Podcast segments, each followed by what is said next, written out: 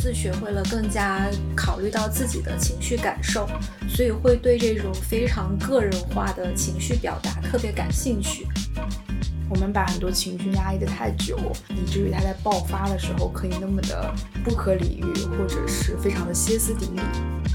对，我觉得对我来说，我觉得他就是一个戴着假面的人，就他的生活很割裂，然后我觉得这个也是他所有痛苦。作为一个男性，尤其是背负了这么多责任和压力的时候，他们同样是有被倾听和理解的需要。就是演员的台词也有很多金句，嗯，就让你看了会觉得你就是我的嘴替。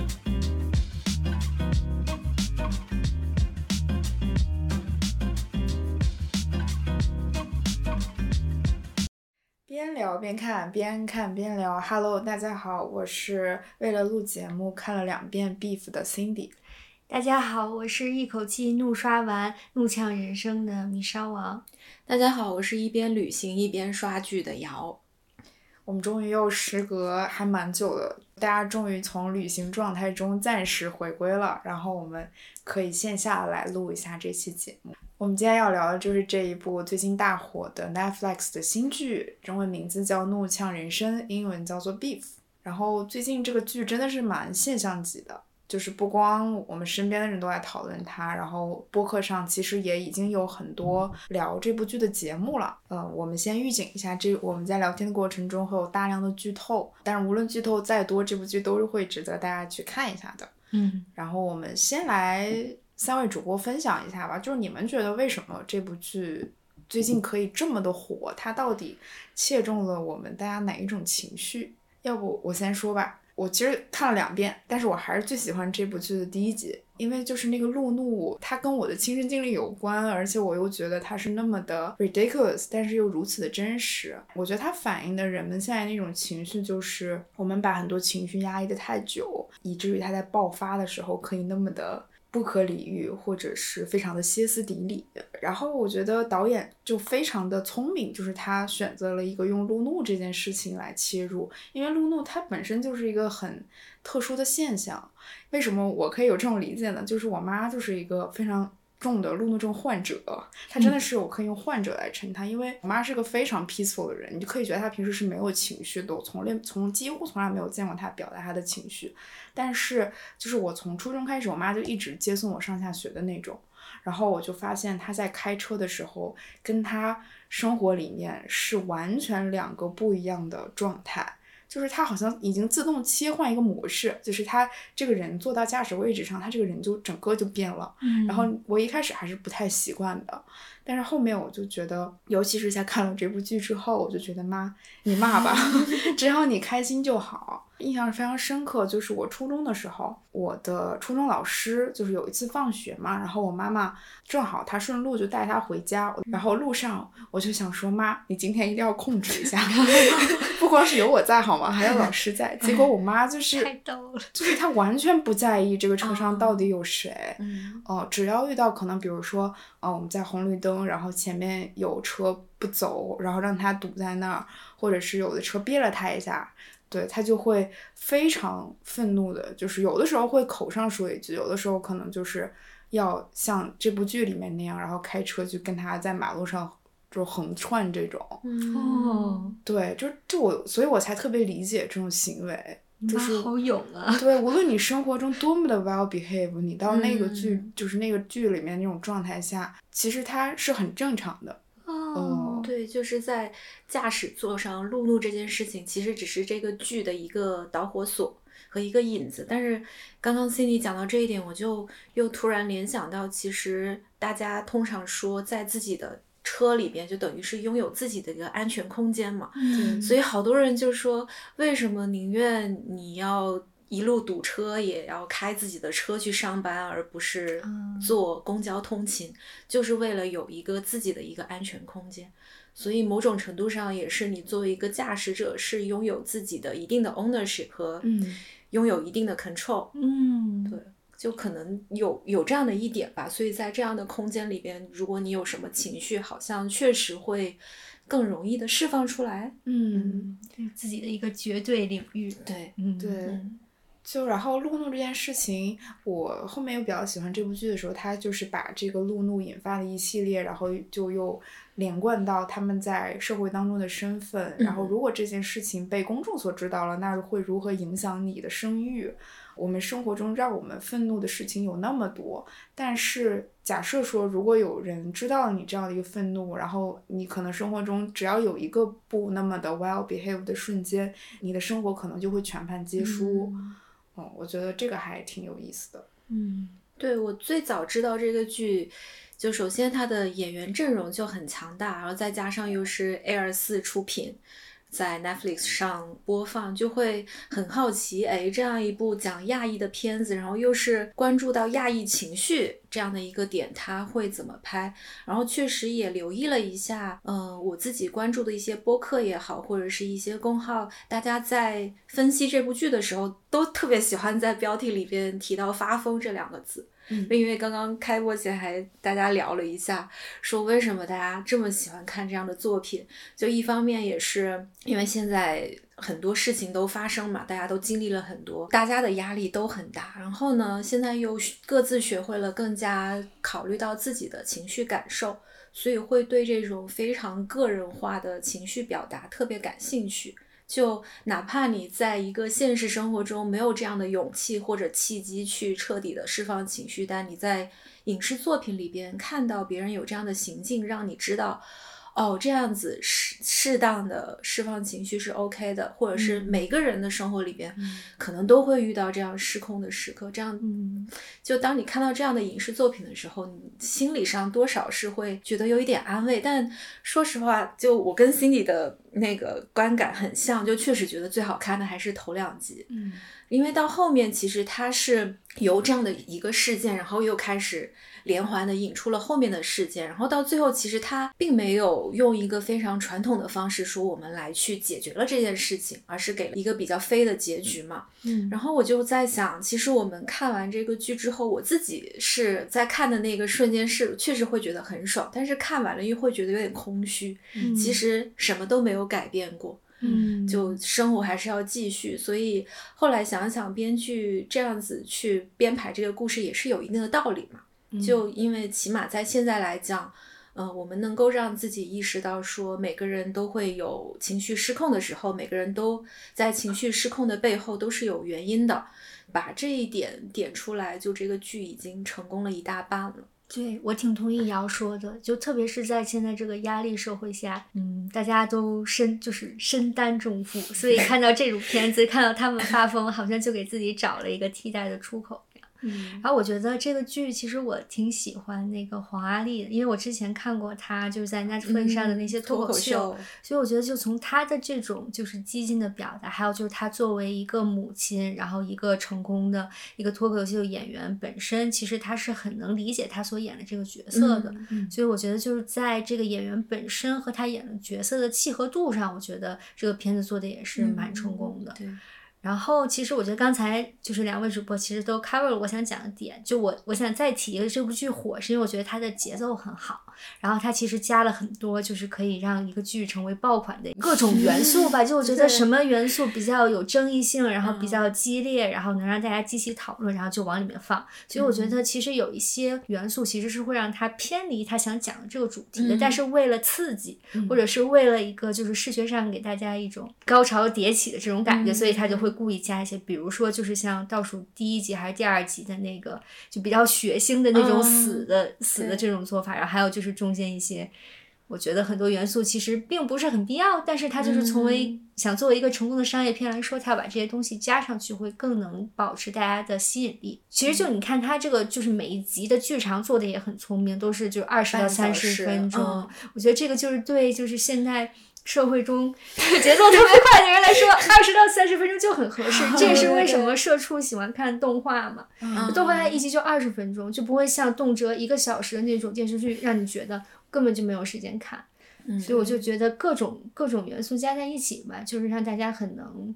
把吸引力保持住，然后就一直 engage，然后一直往下看这种。因为我是一口气刷完的，所以我 对我震惊了。对，所以我真的，因为我真的停不下来，我都到晚上两点钟了，然后我还在那，在脑子里血脉喷张，在那里看。节奏确实很好，比如说他很多尤其是 Danny 跟 Amy 这两条线，对它是对，实际相互交织跟对对比的，看起来会特别过瘾。对对，嗯，而且他们就是演员的台词也有很多金句，嗯，就让你看了会觉得你就是我的嘴替、嗯那种感觉。比如嗯嘞，比如最印象最深的一句就是最后一集说什么 “Maybe normal people are just delusional, 啊 fucked up people”。啊，对，是的。嗯，还有就是那个 Steven 演那个角色 Danny，他在那个教堂哭泣的时候，我就觉得就特别 heartfelt，、就是那种感人至深。嗯就是在这个之后，那可能后面又是一个更加激烈的，所以他就是在两种极端中不断的去震荡，然后给你不同的这种情绪刺激。我就觉得嗯我挺吃这一套的，反正狠狠 把我拿捏住了。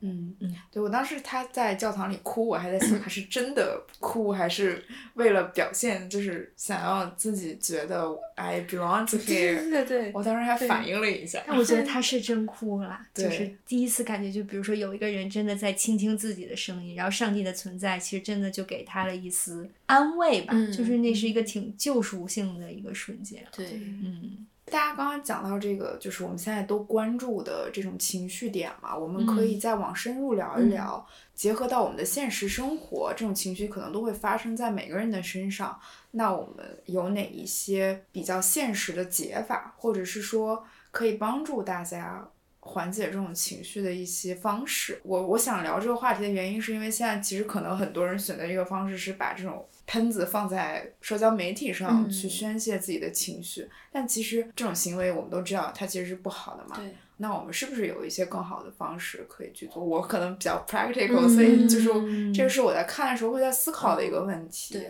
嗯，我自己的感受是，就这几年的感受吧，就可能是要更诚实的面对自己。嗯就比如说，我现在会有记日记的习惯，就是以前很多时候不记日记是觉得把自己的生活记录下来，你要诚实的把这些文字写下来，其实也是有一定的难度的。嗯就比如说你，呃，尤其是你，呃，这一天过得很不顺利，有一些很负面的情绪的时候，你经常是不愿意在第二次面对它的。嗯但是现在我会，就是一天可能有的时候是随时在手机上有什么想法就记下来，有的时候是一天过去了之后坐下来再复盘一下。我发现，当我把这些想法记下来的时候，其实也是一种对自己情绪的安抚。嗯嗯就你会去想说，哎，我当时为什么会发生这样的事情？那我有没有什么办法可以做到更好？嗯嗯，然后另外一点就还是就多关注一点自己感兴趣的事情吧。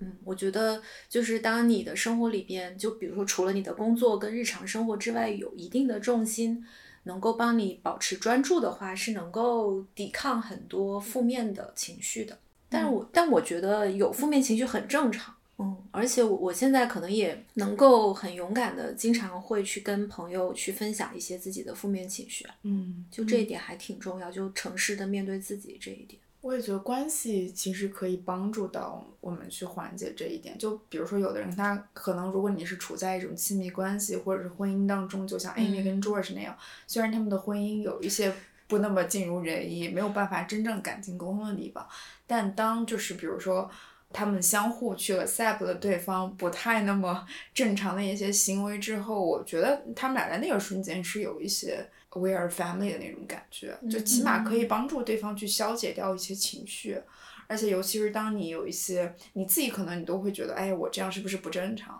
但如果这个时候有对方来，就是告诉你，其实 it's nothing, it's okay，我觉得这个很重要。哦哦，我觉得刚才说的跟我的解决方法可能完全就是一个反面，因为我会觉得就是比较重要的是能觉察到自己的这种情绪，然后能知道它是为什么。一个常见的误区可能就是说我要去消灭这些情绪，但我觉得更重要的是就是你要学会怎么和这些情绪共存，然后知道自己怎么应对。就我其实不会太倾向是说，希望我可以比如说通过和别人倾诉，然后来把这个东西消解。我可能首先会就有点像急救一样，就当你出现了一个危机，或者是你突然有很大的愤怒或者是沮丧的时候，你你要先有一个急救包，就你要知道自己首怎么先首先自己去应对这些情绪，把它就是。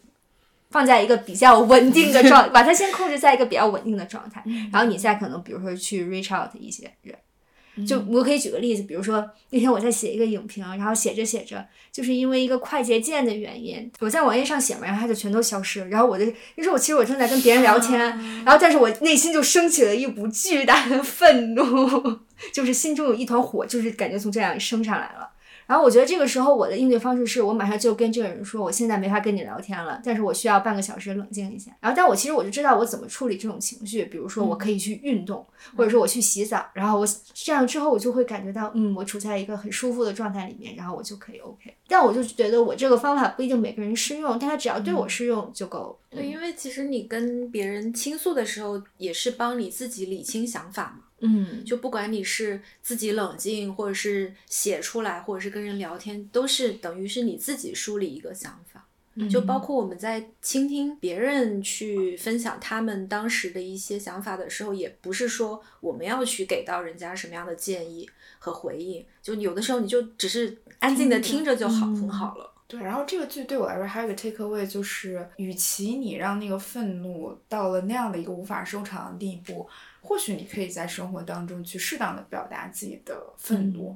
然后我以前是一个我会把愤怒跟就是不道德划等号的这样的一个人。哦，啊，就比如说你就是有一点让别人不舒服了，我就会觉得哦，是不是我的不对？然后这样做是。不道德的，就是我很愿意去在意别人的感受，哪怕他让我不舒服了。嗯嗯，但是现在我不会，就是甚至我可能不会让这种情绪封存太久。嗯，就我会就是快速跟这个人进行沟通，说你这样让我不舒服，那我可能也有一些需要改进的地方，那我们就是迅迅速达成一个和解。那不就是我们俩的对话？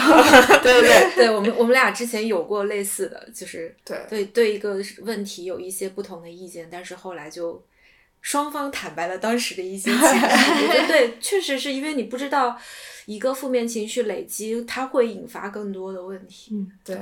其实冲突也没有那么可怕，反倒是有可能对一个关系，嗯直接说出来会是一种更好的方式。嗯嗯，我觉得在剧里边，Amy 跟 George 其实他们达成共识，更多的还是出于这种世俗层面的牵系，就是他们的女儿。嗯，就我我其实有一点不太确定，George 最后是能够理解 Amy 当时这种处境的。嗯，我有有一点点这种感觉。嗯，但是最后他们还是爱对方的啦。嗯，对，就能够接受对方的这种自己不能理解的部分。我觉得这个也是一件挺了不起的事情。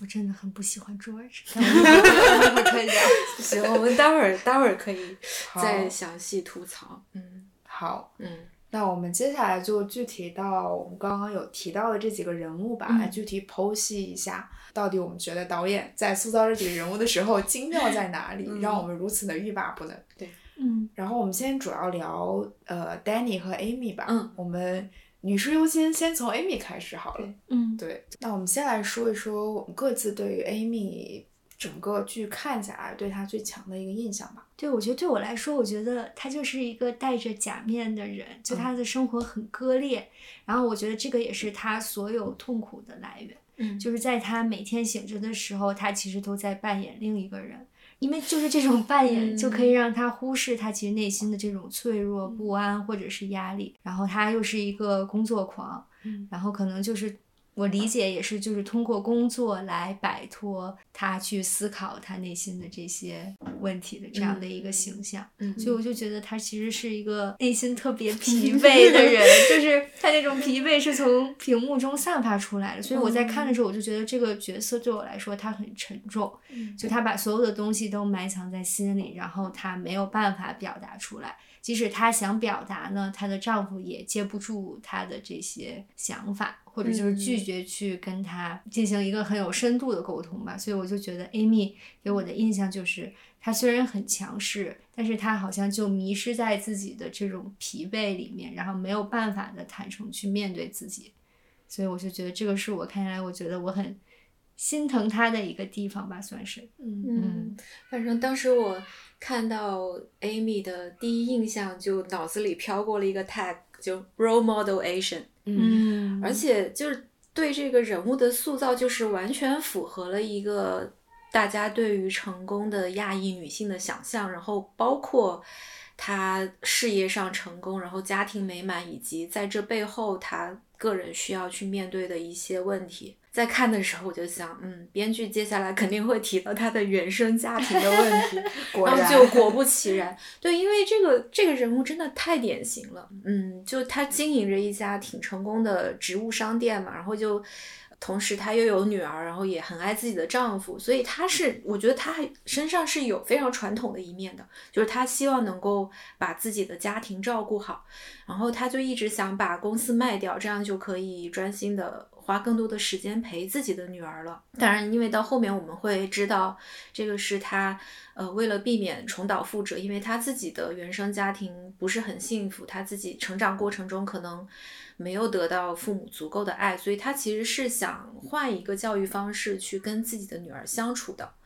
然后在这个过程中，就不可避免的遇到了这种工作跟生活需要去平衡的一个问题。然后。在感情和个人情绪方面，就是她跟自己的丈夫 George 其实是相爱，但是呢，就像刚刚稍稍说的，她是戴着面具做人，有很多为了掩饰自己内心的这些所谓阴暗面也好，或者是一些负面情绪也好，经常是一个假笑的状态。嗯，对，就这个看下来是，我觉得这样的人物就确实非常典型，就典型到你会觉得这个是算法写出来的，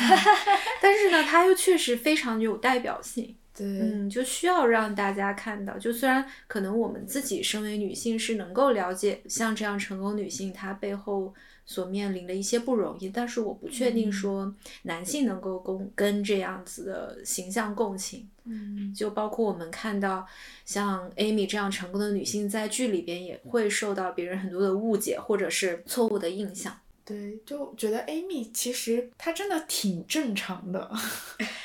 嗯，虽然他可能就是相比于 Danny，他的阶级可能更往上一点，就算是 Asian 这个 group 里面，嗯，可能算比较成功的，嗯，对，但他整个人就是他所有他想要的，就当下这些欲望，我觉得都非常的 making sense。嗯，就首先从他的工作上说，他可能经营这家植物商店哈，已经经营了很久很久了，嗯，然后你可以看出他是一个可以从工作中截取到成就感的，他是那种很。应该是很愿意工作的工作狂那种类型，嗯，其实并不是说工作对于他来说就是一种 torture，嗯，就比如说他去拉斯维加斯演讲的那个，嗯，之后，然后他从那个台上下来，他突然就说啊，我觉得这就是我想要的东西，就是他可以觉得 I'm glorying 在那个状态下面，他是 enjoy 的，嗯，哦，所以他又同意了说我可以再为这个工作五年的一个 offer，对。对，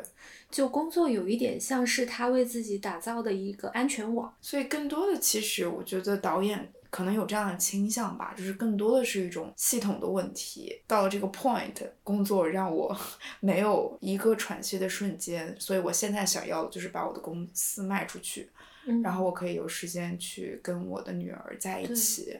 对，但是往往就是事与愿违嘛。嗯，我觉得就是因为这样成功的人设，才会在他的情绪崩溃的瞬间产生那么大的冲击力。对，嗯，因为就是周围的人都会觉得你的家庭已经这么美满了，呃，你已经挣这么多钱了，甚至有的人会觉得他这个钱得来是非常容易的。嗯，就别人都会觉得你你生活都这么好了，你有什么资格或者是有什么理由还表达不满？我觉得恰好就是这样子的误解会。让 Amy 也承受了非常多的压力，而且她，嗯，如果不是路怒这件事情，她是没有一个渠道把这些负面情绪给宣泄出来的。嗯，对，还有一点就是她生活中我们看起来可能会就是成为笑料的一些事情，比如说她会跟枪就是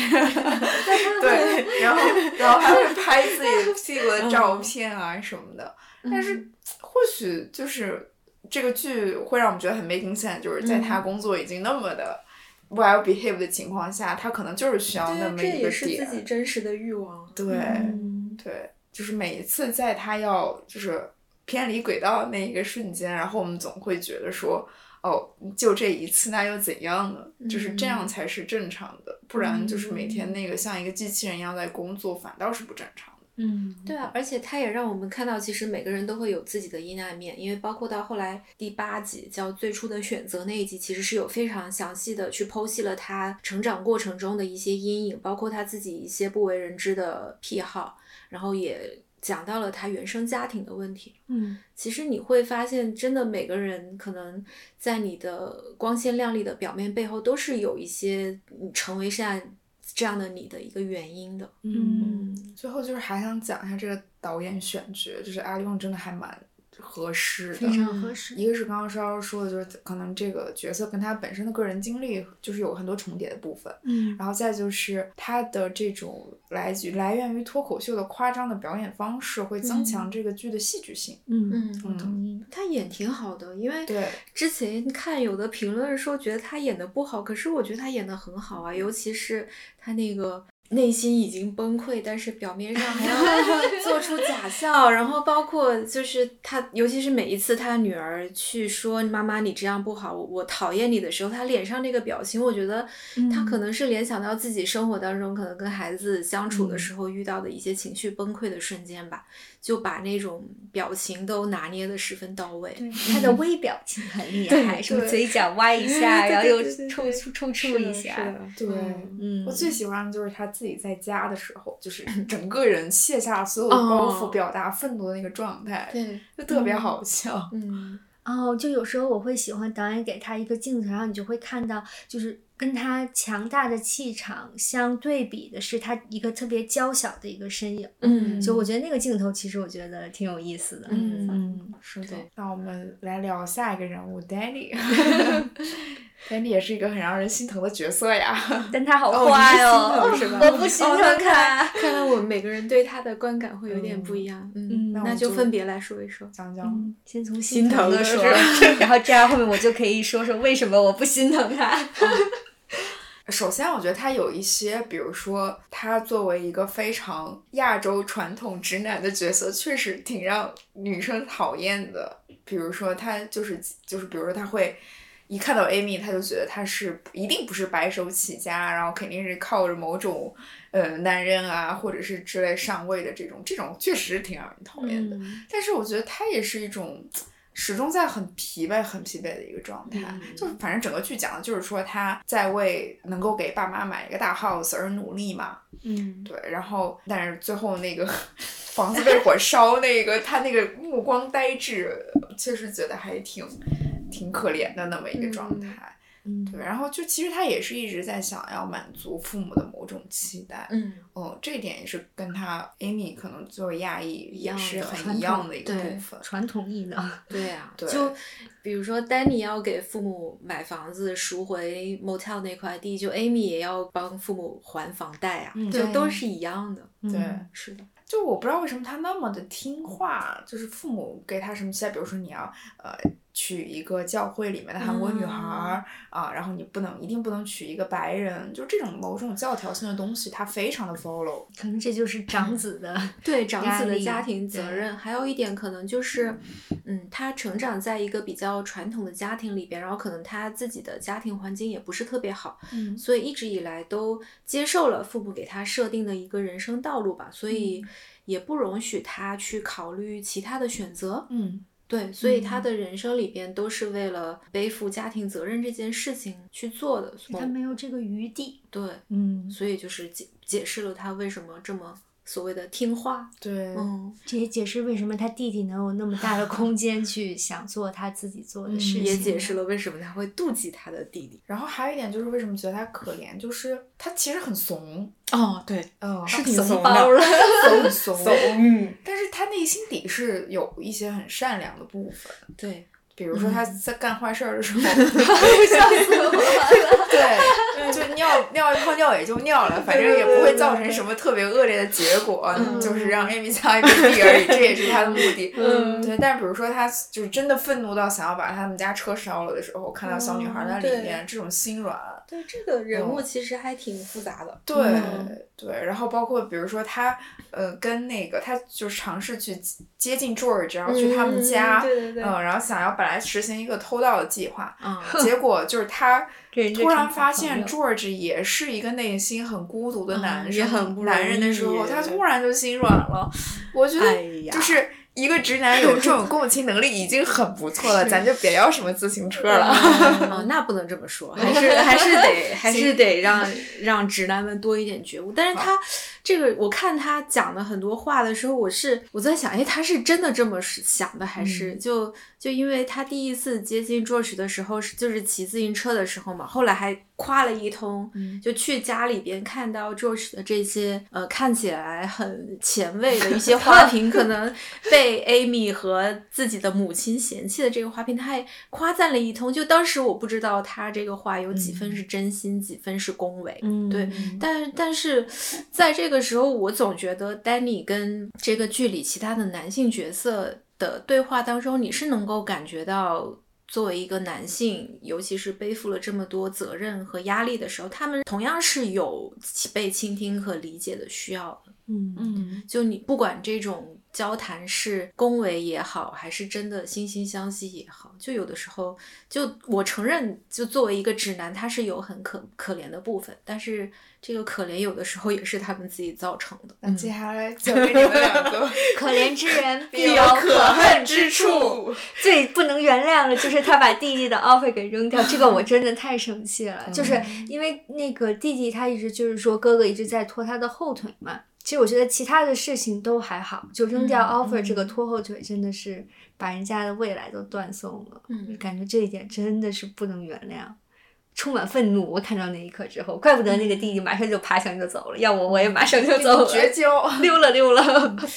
嗯，但是因为上演到那个他扔掉 offer 的那些信的时候，已经到很后面了，所以已经建立在我对 Danny 这个人有了足够的了解。就当时他做这个事情，我一点都不意外。嗯，就刚稍稍说觉得他很怂，就确实是挺怂，但他。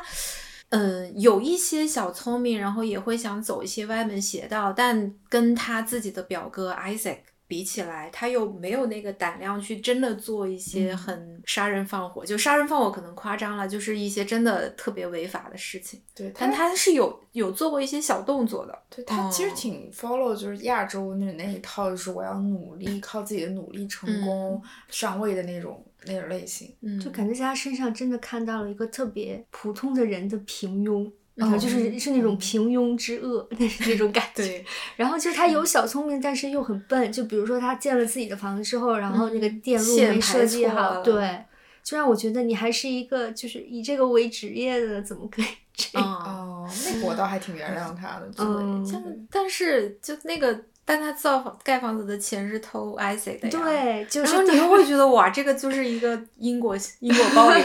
嗯嗯，就有点这种感觉。还有什么你们俩忍不了的他的地方？我其实没有什么忍不了，我就觉得他是可怜，但是没有到心疼的程度了。哦，就因为我看的时候是会把他跟 Amy 做一个对比，然后把他跟其他人做一个对比的嘛，因为。就想到了，在这个剧里边，虽然很多个主角都是亚裔，你你其实能够发现这几个亚裔之间，他们是来自不同的阶层的。嗯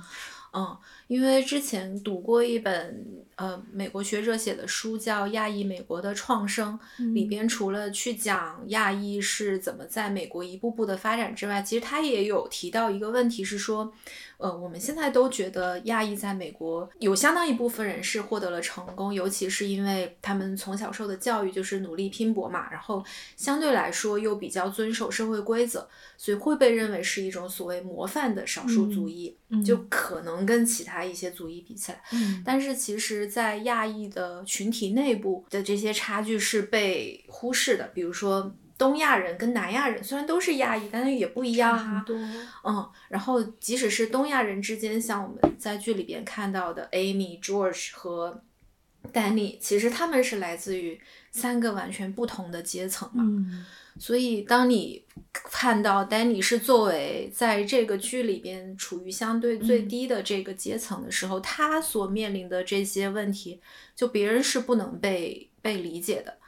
然后就反过来说，嗯，我记得在剧的很后面，就是 Isaac 他不是主导了一场抢劫嘛，嗯，然后到最后。Amy 跟他说了一句话，我当时觉得，如果我是 Isaac，我也会炸的。就是 Amy 跟他说：“那你投案自首吧，你最多就进去再蹲五年。”是 Amy 还是 Amy 跟 Isaac 说？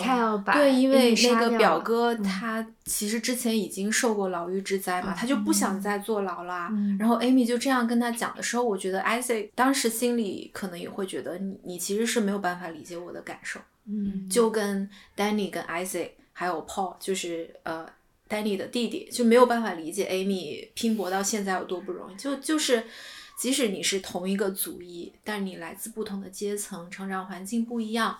你可能真的也很难相互理解吧。然后就是感觉这种不同阶级之间的矛盾真的没有办法化解。我觉得分几个层次吧，首先就是白人跟亚裔之间，然后。尤其是 Jordan 那个角色，就是高高在上，对，已经是食物链顶端的这种人。然后他对于底下的人，可能就是甚至把 Amy 当成自己的那种 pet 的那种感觉，哦，随便支持你怎么样都行。哦，然后他们相互就是一种支配、被支配的关系。对。然后反倒是同样的就是阶层，比如说 Danny 和那个 Edwin。啊，Evan，对，就前前任，对。前任的 丈夫，对他们俩就是一种竞争和嫉妒，因为他们俩可能阶级什么稍微会有一点类似，嗯，所以两个人就是男性嘛，那种就连就连使坏的招数都这么像，就 Danny 可能会背后偷偷打小报告或者是干嘛，然后 Evan 就只会用 Danny 的名字订杂志 就这种。什么的招数都是没长大吗？对，幼稚。对，然后另外与之对照就是 Amy 和 Naomi，就是他们俩也是一种相互竞争与就互搞的那种关系。塑料姐妹。对，而且他们俩还互相瞧不起，就是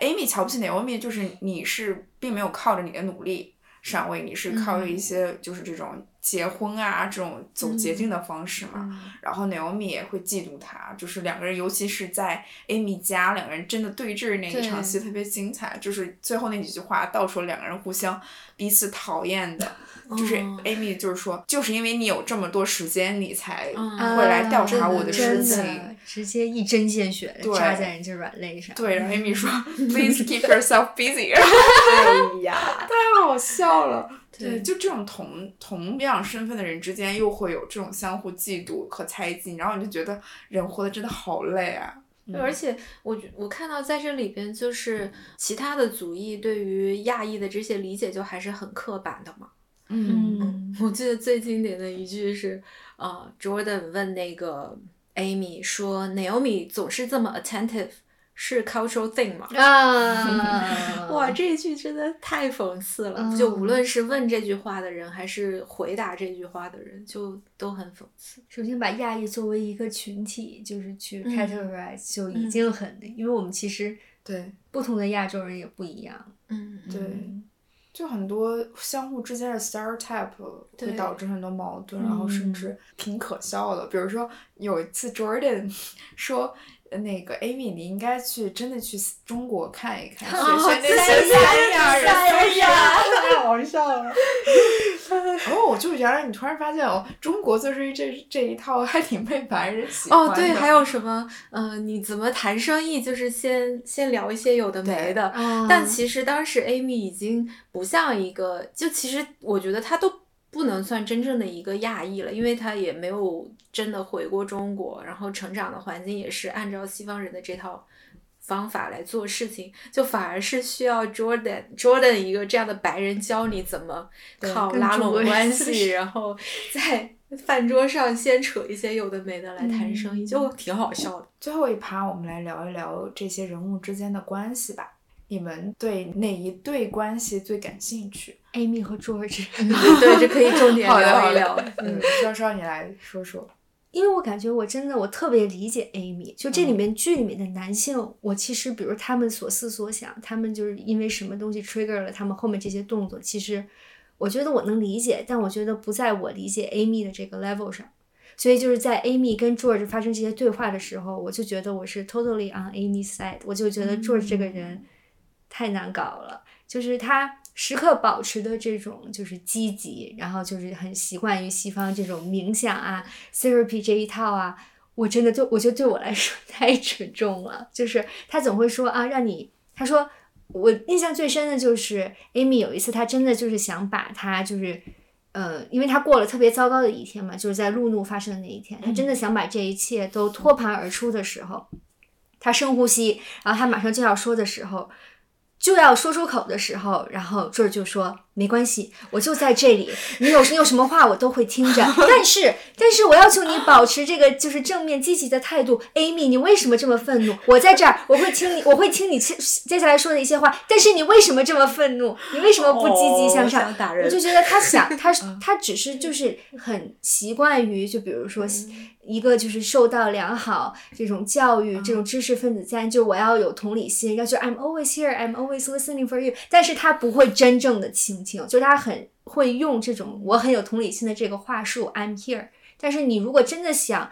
跟他去把一切都和盘托出的时候，他根本就接受不了你的这些痛苦，他也不理解你的这些痛苦。所以我就觉得这个人。他看他说的话看似都很正确，但是在情感上，他就是。正好今天听了一个播客，就这种，我觉得他就是叫 emotionally unavailable，嗯，就是他有这个意识，但是实际上他的他的情绪不在这里。就他可能会 attentive，说哦，我要我要照顾你的情绪，对吧？我们可以一起去做婚姻的 therapy，我们可以就是去聊这个问题。但是你真正去的时候，你发现他没有办法触达你，比如这个情绪问题的本质，他不理解。然后我觉得这个就可能就又回到是说，比如说他们的出身背景不一样，或者是阶级不一样，就是他是一个除了艺术天天赋什么都有的人。这个话说的好好伤心。嗯，所以我们就这个关系不知道大家是怎么看，但是我就觉得这个关系虽然是深爱，但我觉得这个深爱可能是来源于一种习惯，但对于我来说，这个关系可能就是。George 的那种表现对我来说就是一个 no go，就我觉得这个是一个让我无法进行下去的一个重要的标志，就是他不知道我在说什么。嗯，我觉得有几个线索，就是他也可能他的家庭教育对他有非常深重的影响。就我记得，呃，他的妈妈跟就是 Amy 有一段对话，就是说，你知道吗？我跟呃 George 的爸爸曾经也没有钱，嗯，但是我们选择 ignore it，嗯，就是。我记得他他那段说的好像是说他们不会去考虑有多少钱，然后想买的东西就买。对，嗯，就是你客观事实跟你自己的 perception 是之间有一个差异。嗯，哦，你可以不，你可以选择不去相信那个是客观事实，而是你选择用另外一种方式来理解它。哦，明白了。所以我觉得这一家人都是一种很鸵鸟的方式，就是逃避现实中，就是可能是所谓的艺术家性格。但当然，就是他的就 George 的爸爸也是一个比较成功的艺术家嘛。但只不过他们家庭的财务状况并没有像表面上看起来这么好。就因为他爸爸过世之后，其实他的母亲 Fumi 其实还是有一些财务问题的。会知道说自己的这个儿媳妇 Amy 是真的有商业能力，就是这个家庭当中的顶梁柱。对，因为前前半部分其实我们都看到，就 Amy 的婆婆对她是百般嫌弃的，就觉得。怎么这样？但是后来，当你看到这个家庭真的出现问题的时候，就 Amy 跟 George 的关系出现问题的时候，，Fumi 是扮演了那个希望能够维系这段家庭关系的这个人，就不仅仅是考虑到自己老了以后，呃，有人养老啊，或者是能继续过这样好的生活，而是真的看到自己的儿子 George 其实是需要 Amy 这样的人的。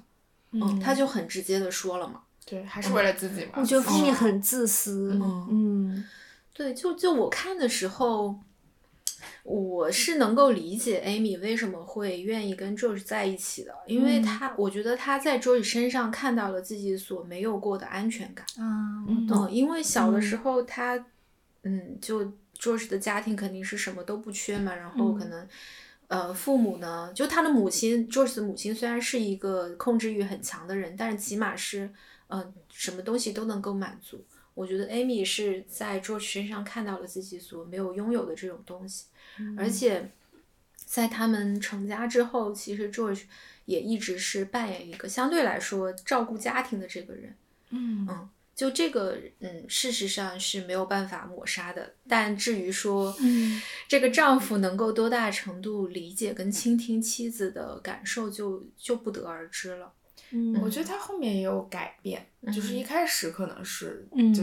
路怒那一天，他可能是你直接就是转到激进那一面就可以了。但后面我觉得他有改变，是有在倾听的。嗯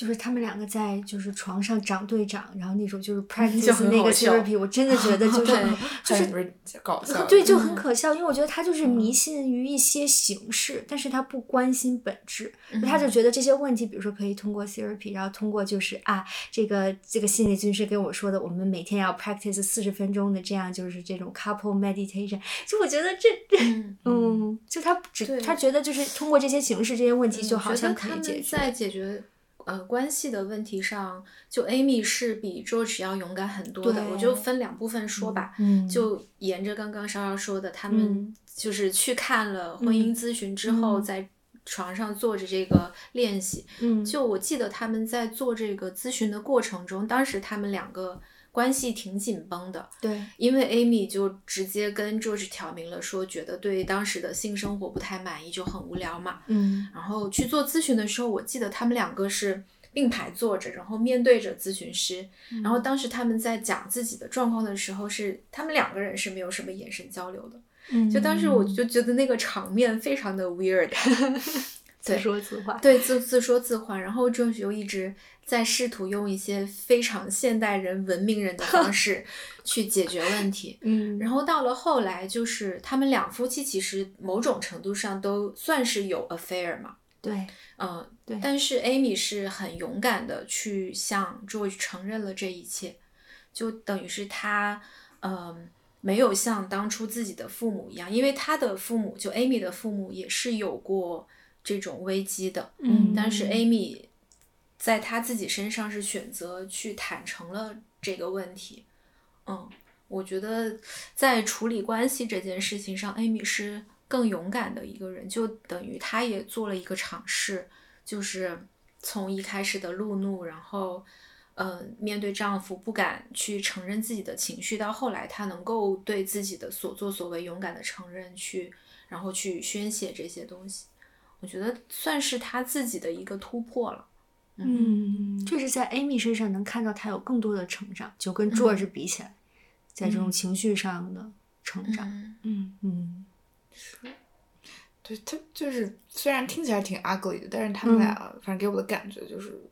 有一种各取所需的状态。嗯，嗯我我倒觉得这个事情无可厚非，但是在他们俩的关系身上，我其实印象最深或者很点题的一个东西是 Amy 后来她自己一个人去看了那个咨询咨询师嘛，然后他就有聊到说有没有无条件的爱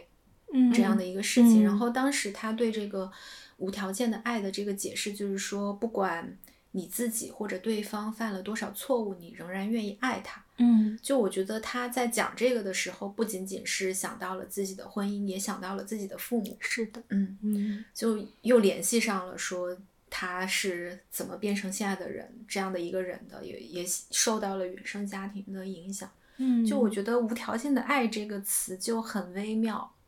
对嗯而且我记得最后他跟 Danny 袒露心声的那一段，就是 Danny 有问他，哦、a 嗯 t least 你有你的家庭，你会觉嗯得很幸福吧？然后他当时那个迟疑，我我自己也是的，对思考一下，他在迟疑的是什么？嗯嗯。嗯因为一开始就是他对他女儿的这个期望，就是女儿可以无条件的爱他嘛。但其实我记得他们也聊到，就是说女儿慢慢长大之后，这个无条件的爱也会变成有条件的爱。嗯所以其实谈到这一点，他是有一点落寞的。嗯嗯，你是说 Amy 希望自己的女儿无条件的爱她？就是就是他一开始我记得他在谈到就是他女儿出生的那种喜悦，哦就对他完全依赖的时候，我觉得是他在那个瞬间感受到了就是孩子对他的那嗯种无条件的爱。嗯但是他就说，随着这个孩子长大，他就会有，比如说你要给他一个糖，他才会开心，或者怎么样。嗯嗯对，好像最后还是回到就你怎么给自己带来安全感的这件事情上吧。嗯嗯嗯，就是很多时候我们在去跟人相处，或者是谈论爱的这件事情，之所以有条件，是因为你自己，你对自己没有足够的安全感，就是你会某种程度上你是需要交有一些交换，嗯，来获得这种你所需要的感情也好，或者是被需要的感觉，嗯，就挺难的。嗯，但是 George，我我后来想想，就是刚刚我们聊了这么多，然后讲到他总是很正向的去应对这些，我在想，其实他自己也有压抑的部分。是，的，是的，嗯嗯，他一直找不到自己的价值。对，其实我觉得是因为这个剧的篇幅关系，没有把这个人物做足够的呈现。嗯，就我会觉得，嗯，这样的一个人表面上看起来情绪很稳定，然后总是一套一套的，家庭又很优越，但其实他对自己的价值是有怀疑的，就可能流露的比较少吧。因为他跟嗯。Danny 聊天的时候，当 Danny 对他的作品表示肯定，后来他会去想说，哎，起码有一个人是肯定他的价值的，但只是这个剧里边没有过多的展开。嗯，其实，在他们家庭里面，之所以看起来就是有一种表面的平和，也是因嗯为他们家里从来不把事儿挑破。就比如嗯说财务状况不挑破，再比如说，其实他妈妈知道这个孩子完全没有艺术天赋，但是还是就是要挑破。对，只是在跟 Amy 说，就是只只跟 Amy 说了，他是一个完全没有艺术天赋的人。嗯然后，但是在比如说他儿子在场的时候，他还说：“哦，我儿子的这个手可是还是要捏雕塑的手。哎就这样的。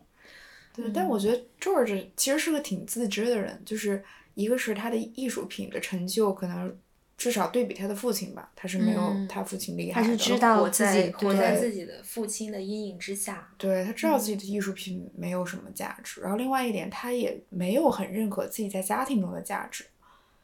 就比如说有一次是，呃，Danny 来他家说他家水管坏了，然后他自己把那个水管修好了之后，他特别嗯 proud 跟他的母亲还有对安米亚说：“我终于在家里面彰显我的能力。”还有就是他修轮胎，他不会修轮胎这个事情，啊也导演也花了一些篇幅在上面。嗯，所以我觉得他很 aware 自己很价 aware 值自己感不 capable。对，我觉得这个或许也是社会对他的某种期待吧，就是你如果在事业上没有做什么为这个家赚钱之类的，那你就做一个好的家庭主妇。但是就、嗯嗯就在做家庭主妇这件事情上，社会对他也有要求，就是你做的还不够，你永远做的永远都不够。嗯干啥啥不行。对，对，但他确实在照顾 Amy 的情绪这件事情上是做的不够好。太太不嗯好了。嗯，就他可能也努力，但是他没有采很用很正确的方式，嗯只能这么说。对，反正就感觉这里面每个人都很难。我看这个剧的时候，就是总是在想，就是由露露引发的这一系列事件，最后会走到哪里去嘛？嗯然后最后呢，导演也没有给这个结局一个就是很现实的解法，就嗯而是采用一个比较飞的方法，就是 Amy 跟 Danny。在一桩一桩抢劫案之后，就双双流落了荒野。然后呢，这个 Amy 虽然是一个开植物商店的人，但是他又不太不 太认识植物，错失了对置换果。对，呃误食了那个以为是 elderberry，就是那个接骨木的果子，但其实是吃了会中毒，然后致幻。然后就他跟 Danny 两人两个人就在这个荒野里边展开了一段关于人生意义的对话，而且就这个对话里边，我最被打动的是有一段就等于他们两个互换了灵魂嘛，嗯，就感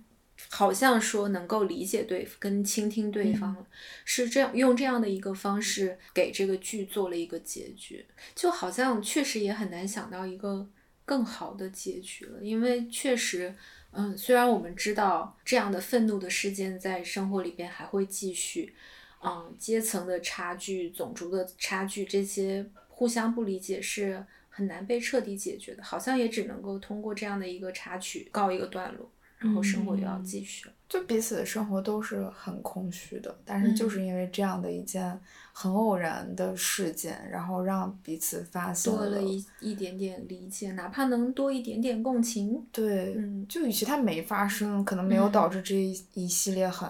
ridiculous 的事情，但是我嗯。觉得它发生了，嗯。对彼此都有一些新的认知吧，这个还是挺重要的。嗯，对，因为看的时候我就真的觉得，就抛开这里边人物的身份和出身，就真的觉得现在的人好可怜。就很孤独。嗯，就每个人可能都会更加自我，然后可能对于信仰啊，对于自己生活的依靠，可能就没有那么强烈。就每个人都变得更加自我，但是每个人都更孤独，就像一个孤岛一样。尤其是在这个剧里边，其实有给到一些，就刚刚像刚刚稍稍说的，的意向不太明确的画面，你就会觉得可能就是每个人很灰暗的内心吧。其实这个结局我还挺喜欢的，就特别是他们就是好像互换了灵魂，然后嗯。所有的这些思绪，然后感受都重叠在一起，然后特别是它的表现形式是通过两个声音叠加在一起，其实你诉说着我的经历。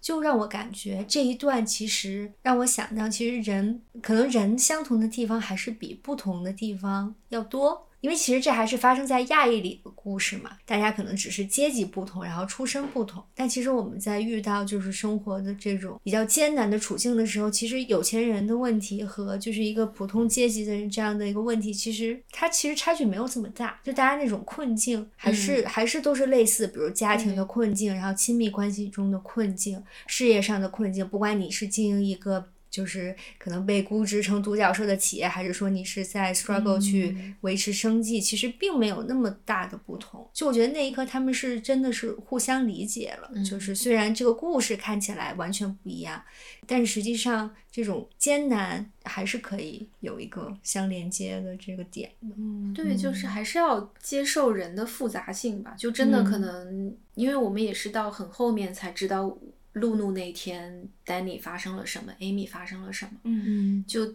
让对方知道说我那天是想自杀，然后去退那个东西没有退成。对，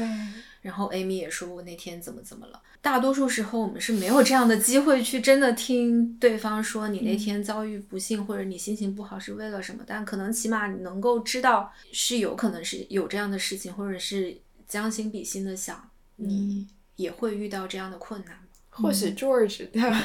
某种积极心理学还是有用的。对，但他不要那么生硬，